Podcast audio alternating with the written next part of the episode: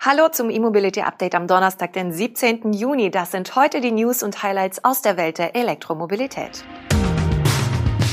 Bestellstart für Opel Combo E-Life und Peugeot E-Rifter. SsangYong startet Produktion des Corando Emotion. Shell Recharge stellt Tarife um. BMW testet X5 mit Brennstoffzelle und Tesla meldet 1000 Supercharger in Deutschland. Opel öffnet die Bestellbücher für den Combo E-Life. Der elektrische Van wurde im Februar präsentiert. Parallel startet auch der baugleiche Peugeot e-Rifter in den Verkauf. Beide Schwestermodelle teilen sich die Technik aus dem Stellantis-Konzern. Bei beiden Fahrzeugen handelt es sich um batterieelektrische Hochdachkombis, also die Pkw-Varianten zu den kleinen E-Lieferwagen Opel Combo e-Cargo bzw. Peugeot e-Partner.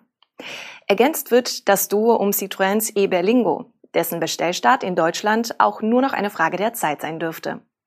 Der bis zu 135 kmh schnelle Opel Combo E Live ist analog zum Peugeot E-Rifter mit dem bekannten 100 kW starken E-Antrieb und einem 50 Kilowattstunden großen Akku ausgestattet. Beide Elektroautos ermöglichen eine WLTP-Reichweite von bis zu 280 Kilometer. Der im Stellantis-Konzern optionale 75 Kilowattstunden Akku ist bei beiden Modellen nicht verfügbar. Dafür können die Stromer bis zu 750 Kilogramm gebremst an der Anhängerkupplung ziehen. Noch kurz die Werte zum Laden. An einer DC-Ladesäule mit 100 kW oder mehr ist der Akku in 30 Minuten zu 80 Prozent geladen.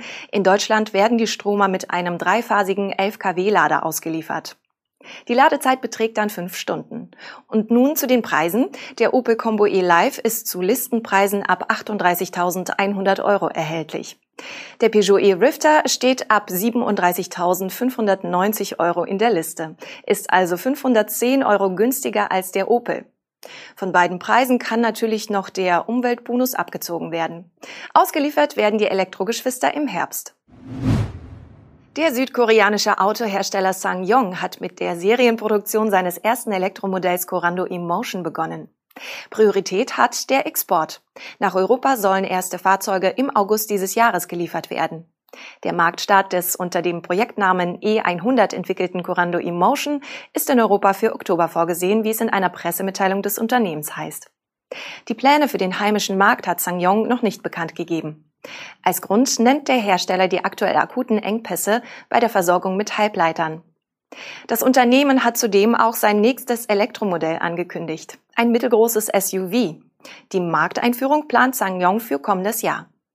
Der Hersteller befindet sich laut eigener Darstellung übrigens in einem Sanierungsverfahren. Die Ankündigung der neuen Fahrzeuge bezeichnet SsangYong als Teil dieser Umstrukturierung. Im Mittelpunkt steht dabei eine umfassende Ausrichtung auf die zukünftigen Anforderungen des internationalen Automobilmarktes. Zurück zum Corando Emotion. Das Batteriepaket mit Zellen von LG Chem soll nach den Angaben von 2019 eine Kapazität von 61,5 kWh bieten.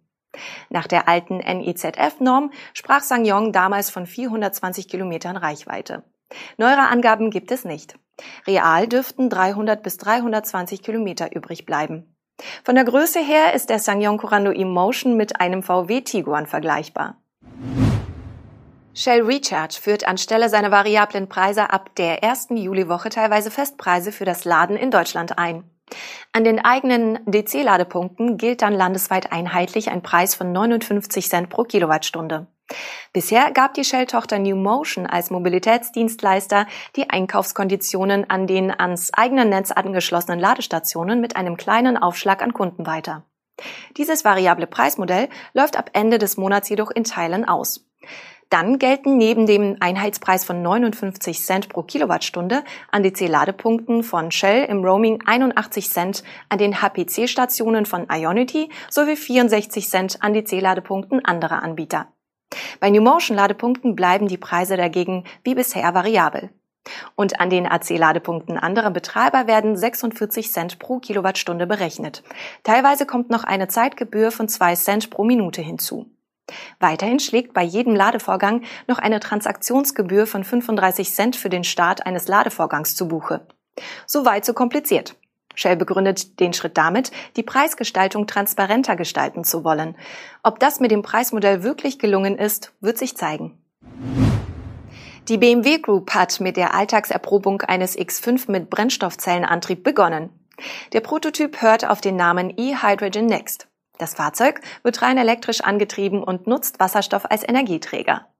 Getestet werden das Zusammenwirken zwischen dem Antrieb der modellspezifischen Fahrwerkstechnik und den Systemen der Fahrzeugelektronik.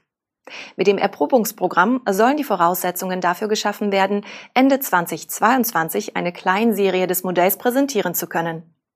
Das Gesamtantriebssystem des BMW eHydrogen Next kombiniert die Brennstoffzellentechnologie mit der BMW eDrive-Technologie der fünften Generation, wie es sie bereits im BMW iX3 gibt. Bei der Energiegewinnung in der Brennstoffzelle wird eine Leistung von 125 kW erzeugt. Ein unterhalb der Zelle angeordneter elektrischer Wandler passt deren Spannungsniveau an das des Elektromotors an, der für den Antrieb des Fahrzeugs sorgt. Eine Leistungspufferbatterie steuert zusätzliche Energie für beispielsweise Beschleunigungsmanöver bei, womit eine Systemleistung von 275 kW zur Verfügung steht. Die in der Batterie gespeicherte Energie wird mittels Rekuperation in Schub- und Bremsphasen gewonnen. Der benötigte Wasserstoff wird in zwei 700 Bar Tanks aus carbonfaserverstärkten Kunststoff gespeichert. Sie fassen gemeinsam sechs Kilogramm. Mit einer vollen Ladung schaffe das Fahrzeug mehrere hundert Kilometer Reichweite, so BMW. Tesla hat in der Nähe von Ulm die 1000. Supercharger-Säule in Deutschland in Betrieb genommen. Die Ladepunkte verteilen sich hierzulande auf mehr als 90 Standorte. Der Aufbau hat rund sieben Jahre in Anspruch genommen. Den neuesten Standort hat der US-amerikanische Elektroautobauer aktuell an der A7 bei Illertissen nahe Ulm eröffnet. Dieser von Tesla selbst finanzierte Erfolg weckt übrigens Begehrlichkeiten in der deutschen Politik. Bundesverkehrsminister Andreas Scheuer fordert, dass die von Tesla geschaffene Infrastruktur auch für andere Hersteller geöffnet wird. Mehr als ein PR-Manöver steckt dahinter aber wohl nicht. Von Tesla gab es zunächst auch keine Reaktion auf den Vorstoß Scheuers. Weltweit kommt Tesla übrigens auf etwa 2700 Supercharger-Standorte mit knapp 25.000 Ladepunkten. Das war jedenfalls der Stand im jüngsten Geschäftsbericht des Unternehmens zum ersten Quartal 2021. Auf Europa heruntergebrochen sollen es inzwischen gut 600 Stationen mit zusammen mehr als 6100 Superchargern sein. Unterdessen hat Tesla in Rostock sein erstes Zentrum für Verkauf, Auslieferungen und Service Mecklenburg-Vorpommerns eröffnet. Mit der neuen Location erhöht sich die Anzahl von Teslas Service-Standorten in Deutschland auf 15. Das war unser E-Mobility Update für den heutigen Donnerstag. Wir sind morgen mit unserer Videosendung und dem Podcast wieder für Sie da, wenn Sie mögen. Bis dahin machen Sie es gut und trinken Sie genug Wasser.